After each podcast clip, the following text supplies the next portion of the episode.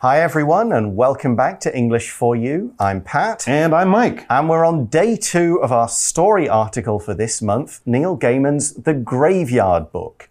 So, Nobody Owens is a boy who lives in a graveyard. That's right, a real human boy, but he lives in a graveyard. He had a very interesting and actually kind of sad story. Hmm. It says he used to live nearby in a normal house with his family, but his family was killed by an evil man. His family was murdered Hmm. by a murderer in a terrible crime. But at a very young age, he was just one year old, one and a half. He might have been walking around the house or felt the danger, and he got out of the house before this evil man, this murderer, could kill him. And he escaped into a graveyard, which was Right. right next to his house. The residents there are ghosts That's or right. strange people, and they take care of the boy, Hmm. calling him Nobody Owens, it's their name for him, or Bod for Mm-hmm. short. And they teach Bod how to hide from the living, talk to the dead, and other things like that. Okay, so he becomes part of this sort of ghostly family Hmm. of dead people or undead people in the graveyard. And another person who lives there, along with all the ghosts and Bod, is this character Silas. Now, Silas is interesting because he's neither living nor dead. So he's not a real life person, but he's also not a ghost that can you can just you know put your hand through. He's maybe like a zombie or a vampire or something some like mysterious kind of thing. Yeah. Yeah, exactly. But he is definitely not a normal person, but hmm. he is kind of the main person who takes care of Bod. And also, he takes care of many of the other people, the ghosts. In the cemetery, uh, in the graveyard, because Silas can actually leave the graveyard and make contact with the outside world. He can go out and do stuff like literally like shopping and, Yeah. and stuff like that because he's not a ghost. So that also allows him to take care of Bod. So when this little boy needs books or toys or new shoes or clothes, Silas can go out and get those for him. So this is a pretty strange and interesting story. Right. What is going to happen next? Let's find out. Reading The Graveyard Book. Bod has two special friends, one alive and one dead. He first meets Scarlett Amber Perkins when her family comes to look around the graveyard one day. She and Bod are both around five years old, and Scarlett's playful nature is just what Bod needs. They can't resist exploring the whole graveyard, even the places Bod has been told not to go. Together, they enter an ancient tomb inside a hill, which disturbs the Sleer. This dark presence is guarding its master's treasure as it waits for him to return.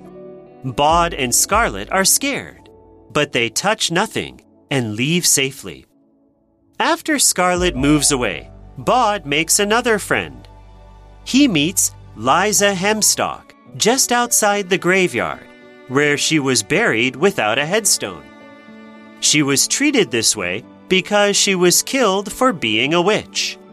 She is always good to Bod, though, and keeps him safe as he grows older. Bod later pays her back for her kindness by making a simple headstone for her. She is touched by his thoughtful gesture. All right, so we're back and we're in part two of our story, and we're spending a bit more time with Bod and his very unusual family. Well, he's got an unusual family, so you would expect him to have unusual friends, wouldn't you? Well, you're not disappointed because we learn Bod has two special friends, one alive and one dead. Okay. Very interesting. Okay, Yeah. so one of his friends is a real boy or girl, a real mm-hmm. child, and the other one is not anymore, a, a, a dead person. Yeah. I guess. So this uh, part two of this story is kind of giving you an idea of what life is like in the graveyard and Okay. who the people are in the story. Right. So we see he, Bod, first meets Scarlett Amber Perkins Hmm. when her family comes to look around the graveyard one day. So Okay. this is the alive one, the this real is, one. This is the real alive girl, and yeah, she was just spending some time in the area. Maybe her parents liked the old church or something. So along with her parents, she came to look around, to visit, kind of like a tourist would, around the graveyard one day. And there, of course, she made a surprising discovery. She met Bod. And then we read she and Bod are both around five years old. And Scarlett's playful nature is just what Bod needs. So Hmm. he has a nice home, I guess. Yep. The ghosts and Silas take care of him. But, you know, he doesn't have a lot of friends. He doesn't have a lot of people to play with Of his age. of his age. And of course, Scarlett is very, very friendly. This, that's why we called her having a, we said she had a playful nature. She's friendly. She likes to have fun. She wasn't scared and didn't immediately scream and run away from Bod. No, she was actually, Hey, who are you? And they started to have a good time because of course, Bod, I would imagine, is also quite a playful young guy.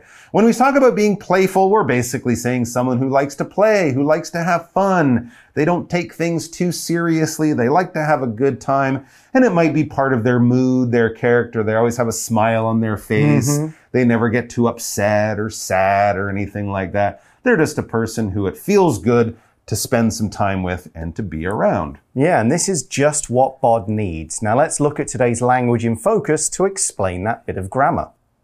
So with this bit of grammar, we're using the word what as a pronoun to stand in for the thing that. It's just a more economical, quicker way to use language in this kind of clause.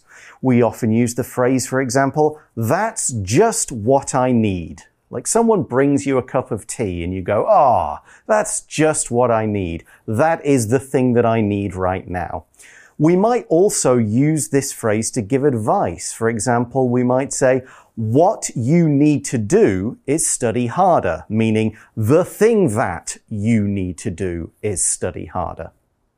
So I guess with Bod, he's kind of been growing up without too many kids around. Sure. It's something that's missing from his life. Mm-hmm. So having a playful friend is just the thing that, or just what, he needs. Absolutely. Having a happy, safe, and loving home is wonderful, but all kids need to play, and kids, of course, enjoy playing with other people their own age. So, along with his new friend Scarlett, he has some adventures. As we read, they can't resist exploring the whole graveyard, even the places Bod has been told not to go. Oh, maybe they're going to get in some trouble here, but kids often can't resist having adventures. And one of the best ways to get them to go to a place is for the parents to say, don't go to that place. And then the kids are going to be like, really? Why not? Because they can't resist it. If you resist something, you kind of fight against it. You kind of say, no, I'm not going to do that. There might be a lot of good reasons for you to do it, but you know that mm, maybe this isn't a good idea. Maybe I shouldn't do it right now. It won't be good for me, although I really want to. So the idea here, of course, would be something like if you're on a diet, you should resist eating that delicious food like those mm-hmm. french fries or that chocolate cake or something like that. If you're really tired, it might be hard to resist falling asleep as your eyes get heavy, but you got to fight against it. You have to stay up to study or you have to stop eating junk food so uh, you can lose some weight and be healthier or something like that. But it's, it's a struggle. It's not easy, but using the power of your mind or maybe the power of your body. If you're pushing something away from you, you're resisting it because it has a lot of power and it's trying to do something to you that you probably don't want. For example, Claude resisted the urge to fall asleep in class even though he was very tired. Maybe splash some water on his hmm. face or something like that. So, Scarlett and Bod are going off to check out somewhere that the hmm. other ghost said, Don't go there. Oh, there! Where do they go? Well, they go there. And It says, Together they enter an ancient tomb inside a hill, which disturbs the Sleer. Not the Sleer. Indeed. What's the Sleer? We'll have to read on. okay. What we do know is it lives in an ancient tomb. Something that's ancient is very, very old. Not just a hundred years or 50 years. We're talking about centuries on centuries, thousands of years in some cases. We often use it to refer to the ancient world, hmm. Rome, Greece, Egypt, ancient China of thousands of years ago, and hmm. so on. For example, we could say an ancient chariot was found buried beneath the streets of Rome. Wow. So that's probably a couple of thousand years old. Definitely. And of course, many tombs might be ancient as well, because they're places where we would bury people. You mentioned the Egyptians. Of course, many of the Egyptian tombs were built into pyramids or built into uh, into the rock walls of the uh, Valley of the Kings, for example. In a tomb, it's kind of like a graveyard, but it's more of a building or more maybe more of a room and you will put the dead person in there. And you might also like with the Egyptians put in other things gold furniture you know wonderful pieces of art that the sort of celebrate this person or maybe even that this person will use when they're dead or something mm. like that. So most people today might not have a tomb, although I've seen some family tombs. Yes. And they might put in the, all of the, the remains or the bodies of grandparents and children and things like that. But it's kind of a structure, a building or a room designed to hold the body or the remains of the dead. So when Scarlett and Bod go in there, they disturb the Sleer. Mm. To disturb something, it could mean to bother, to interrupt, to stop somebody doing what they're doing. Here we imagine that this creature, whatever it is, has been sort of sleeping or mm-hmm. not going out, mm-hmm. but by going in, mm-hmm. they wake it up. Think of any kind of horror or monster movie. True. When you go and, you know, think of even something like Aladdin, they go into the Cave of Wonders and mm-hmm. the monkey grabs the jewel oh, and it disturbs the cave and it all starts crashing down. Oh my gosh. You never should touch those kind of things or go into those places because doing so always disturbs or wakes up whatever evil spirit is in there. So what is this Sleer? I have no idea, but we'll read on and find out. It says, This dark presence is guarding its master's treasure as it waits for him to return. Oh. Wow, that's a little interesting because we don't really get an idea of what it is. It's just described as a dark presence. This is probably scary, not dark like I can't see anything, it's dark. This is dark as in black magic or evil or something like that. And as I said, it doesn't say it's a dragon. It doesn't say it's a giant or a, an ogre. It says it's a dark presence, which is actually kind of scarier. So yeah, as I mentioned there, a presence, especially when we read it in a, in a horror book or a horror story like this, is almost kind of scarier than saying a, a werewolf or a vampire because a presence is just something that is there. But the thing is, you can't really see it. It doesn't have a shape. You can't look at it and go, oh, look, there's a vampire. It's coming to kill me. No, no, no. It's scarier than that because you feel it. You can probably feel that it's evil or dangerous or something like that, but you're not quite sure what it is. Sometimes ghosts and spirits, which of course in stories we can't really see, those would be described as a presence, and they're not actually not always evil. You could also talk about a good presence, or a healing, or a kind presence. Uh, maybe if you just have the feeling after a, a loved one dies, you know, it's almost like I can feel like my grandfather is nearby me now. I'm in a place he used to love. Here we are. I came here with him on a day just like today, and it's almost like he is here with me. You can't see him. It's not a ghost, but it's just a feeling of that person or that thing being around you. For example, it's almost like I can still feel my grandmother's presence in her old home. Oh, very interesting. Hopefully, your grandmother was a nice, lovely lady. But I think in this case, this presence is not your lovely old grandmother. No. It's something much more frightening. Yeah, we know it is guarding this person's treasure. It's almost like this person created an evil sort of ghost spirit to hmm. look after all his money. And maybe he'll come back, maybe he's dead, but this hmm. Sleer creature just stays on, guarding the treasure. To guard something means to protect it, to stop anybody from taking it away. And of course, if they really tried, whatever's guarding it might hurt you. Mm-hmm. A dog could guard a house from people who come to steal things. Sure. Would bark loudly to wake people up, might even bite the thieves. It is a guard dog in that way. We talk about people guarding the president to mm-hmm. stop harm, harm coming to her, that sort of thing. Or we can use it in a more simple way of just keep an eye on it, make sure no one takes it. For example, can you stay here and guard my suitcase while I go to the washroom? Okay, so Yeah, no one protect steals it. Make Yeah. sure no one takes it. And the good thing about that, of course, is we can also use it as a noun. Hmm. The person standing there in the bank to stop you from stealing stuff, that is the guard. The guard is guarding the bank, keeping it safe from danger or Hmm. bad things happening. Back to the article, Bod and Scarlett are scared, but they touch nothing Ah. and leave safely. Wow, interesting. So they could feel the presence of the Sleer. They might even have known that they were disturbing the Sleer, so they were smart. Like, this is not good. We should just be really careful and get out of here as fast as we can. They weren't filling their pockets with treasure hmm. or anything like that, but maybe they already did too much by disturbing the Sleer. Who knows? What we do find out is that after Scarlett moves away, so this is time passing, her family's gone somewhere,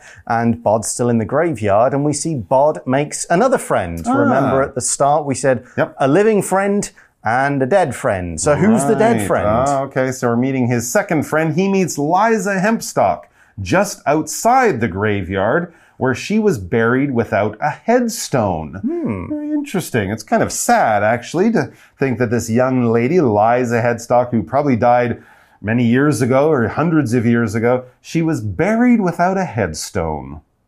All right. So yes, as we mentioned, Liza is dead. She's no longer living. And traditionally, that's what people used to do with dead bodies. They would bury them. When you bury something, you dig a hole in the ground, you put something you want to keep safe or secret inside the hole, and then you cover it with dirt and make it look like nothing happened and there's nothing interesting under here. We do it, of course, with bodies because, you know, leaving a body just lying around is not clean or nice or the right thing to do. But we could also bury things, as I said, to keep them safe or even to keep them secret. Think of pirates burying their treasure. They dig a hole, put that box filled with diamonds or whatever inside the hole, and then they cover it up.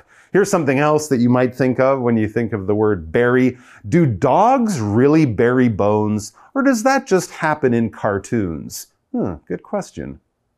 So this woman, Liza, hmm. was buried in a grave without a headstone. Yeah, that's the part I said is kind of sad. Yeah, a headstone is this stone that goes at the head of the grave, which means at the end closest to the head of the body. Mm-hmm. So we call it a headstone. And as Mike mentioned in day one, this is the nice stone. It has some writing on it. It says the full name of the person, mm-hmm. when they were born, when they died, sometimes some details about their life, their mm-hmm. family, children, husbands, parents, hmm? maybe something about what they did, maybe a nice little message. And they're often carved, you know, some flowers are hmm? carved into the stone, something that looks nice. Now, if you've got a headstone on a grave, it shows that you were loved, you had family. Mm-hmm. So if you didn't have a headstone, then you've kind of been cut off from whatever hmm. family was there. And also nobody knows it's a grave, so no one will respect that bit of ground. We often call it an unmarked grave. There's hmm. nothing to show who lived there or why. So it is a kind of a sad thing. it's almost like kicking this person out of Yeah. the community, the family. Right, or like you're trying to erase them from history. We'll just put them in the ground and no one will talk about that person ever again. Now, why was Liza treated in this kind of unkind or disrespectful kind of way? Well, she was treated this way because she was killed for being a witch.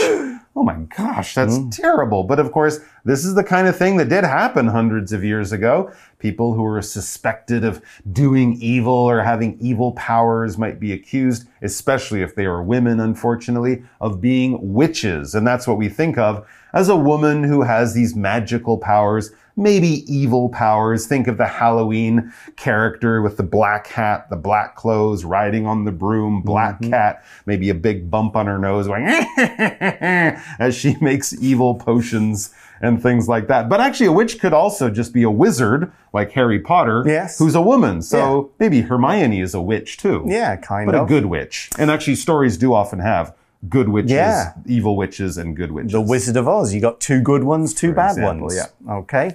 So we've learned that uh, this Liza was killed because people thought she was a witch. What we see in the article is she is always good to Bod, though, Okay. and keeps him safe as he grows older. So she's another one of these people in the graveyard or one of the spirits, the ghosts, who takes care of him at different times of his life, gives him knowledge, gives him some help, helps him grow up, that kind of thing. She's kind to him. All right. And if someone is kind to you, especially that kind for a long period of time, it would only be natural to want to do something kind or nice back for that person. So Bod later pays her back for her kindness by making a simple headstone for her. So hmm. he finds a nice stone, maybe gets some tools, and over a few weeks or whatever, he designs it, writes her name on it, says, you know, a wonderful person or my best friend or something, and then he gives it to her. Yep, and we read, she is touched by his thoughtful gesture. So am I. So it's a thoughtful thing, and it also shows what kind of person Bod is. He's a hmm. thoughtful person. If you are thoughtful or you do something thoughtful, this adjective means you are kind. You are mindful of others. You are thinking of them and maybe thinking of their needs as much as or more than your needs. Hmm. So you do, it's thoughtful. It shows that you're thinking about how they feel, what they want, what they need, and so on. So a person could be thoughtful, but here we're talking about a thoughtful gesture. That's right. A gesture is basically an action. Uh, when we think of simple gestures, we're thinking of the things you do to communicate, like if you wave or if you say, come here or something. When you're communicating using movements of your body, especially your hands or your arms, that could be a gesture, or it's just something that you do for someone. Um, if you make sure that a, a person who's busy, you make sure you wake up and make them breakfast so they have a bit more time to sleep in. Or on your birthday, your friends make sure to surprise you with a cake and, a, and some presents or take you out for lunch or something like that. These are the kind of gestures that we appreciate or the kind of gestures that we do for the people we love, the people we care about, just to show them that they're important to us. For example, it was a kind gesture for you to drive me to the train station. I could have taken a taxi, I could have found another way, but you drove me, saved me some money, we've spent some time together. It was a very nice thing for you to do for me. Okay, so that's just a bit of a picture of Bod's life in the graveyard. Hmm, sounds pretty good. Yeah, we're going to get back to some of the real plot details in Okay. day three, but right now let's go to our For You chat question. For you chat. So the question is Who hmm. are your special friends? What makes them special to you? Wow, that's an interesting question. I would have to probably mention some of my old friends No, I've known sure. since high school, you know, for many, many years. Of course, some of the friends I've made here who I've shared many interesting experiences with, you know, just people that you've had some interesting times or important times or even difficult times Yep. with. The people that even if you travel far away, even if you move to the other side of the world, these are people you will always talk to regularly. You'll always want to see them Hmm. and things like that. Yeah, I think about the people who I've performed on stage with, and I'm Oh, sure it's the same for you. People you've played music People I with. played music with, yeah. Yeah, people who I have done writing with. We've worked true, yeah. together on the same stories or books or stuff like that. have a lot in common with these people. Yeah, you find people who have got who enjoy the same things, and you could talk about them for hours. So Hmm. those kind of people, and of course my wife, because you know, spending life together, raising children together, we are special friends in that way. What about you guys? Who is special to you, and why? Have a chat about it, and join us again tomorrow for part three. See you then. Bye. Vocabulary Review Resist. Layla is trying to lose weight, but she can't resist eating food with a lot of sugar. Ancient. At this museum, you can see tools from ancient times. They are thousands of years old. Presents. Evelyn felt scared when she saw an evil presence in her room. Guard. These big dogs are trained to guard the house and keep strange people away. Bury. Sadly, Phil's cat got so old that it died. He buried it in his backyard. Gesture. Sorry, We can't go to your place for dinner tonight, but thanks for offering. It was a nice gesture. 智慧小补帖。 Tomb. Disturb. Headstone. Witch.